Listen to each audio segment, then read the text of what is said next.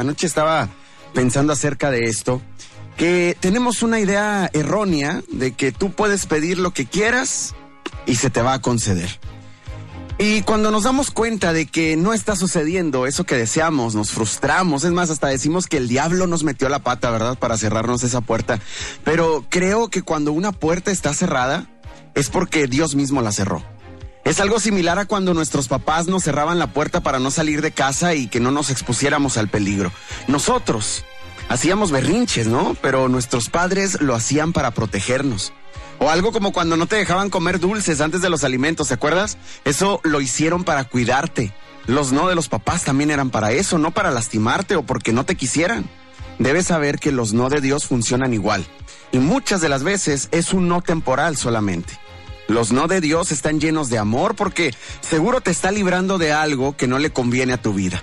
Te cuida de relaciones, de amistades, de viajes, y uno aferrado, berrinchudo y enojado porque no se ha dado eso que tanto queremos. Al toparte con una puerta cerrada, sigue tu camino, que tu vida fluya, porque cuando agradeces por la puerta cerrada y sigues el camino, llegarás a la puerta que se ha de abrir para que recibas una gran recompensa. Deja de pensar que tu bendición está en tu destino. La bendición de tu vida la estás viviendo hoy mismo, en este momento.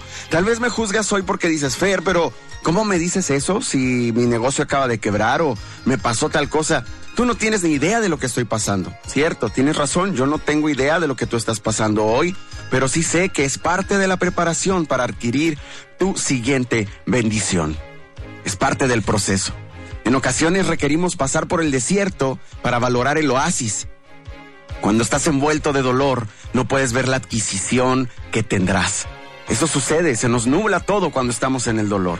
Yo recuerdo que mi libro, Recuperando al amor de mi vida, fue escrito en uno de los momentos más trágicos de mi vida, obviamente, personales, íntimos.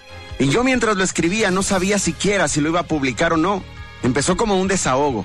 Y ahora recibo comentarios de tantas personas de diferentes sitios, gente que tal vez ni llegaré a conocer, pero lectores de mi libro que hoy han recibido agua en medio de su desierto.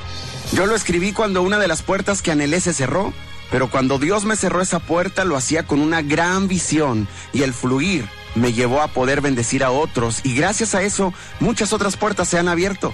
Lo que yo creía como una puerta cerrada funcionó para que muchas otras puertas se abrieran.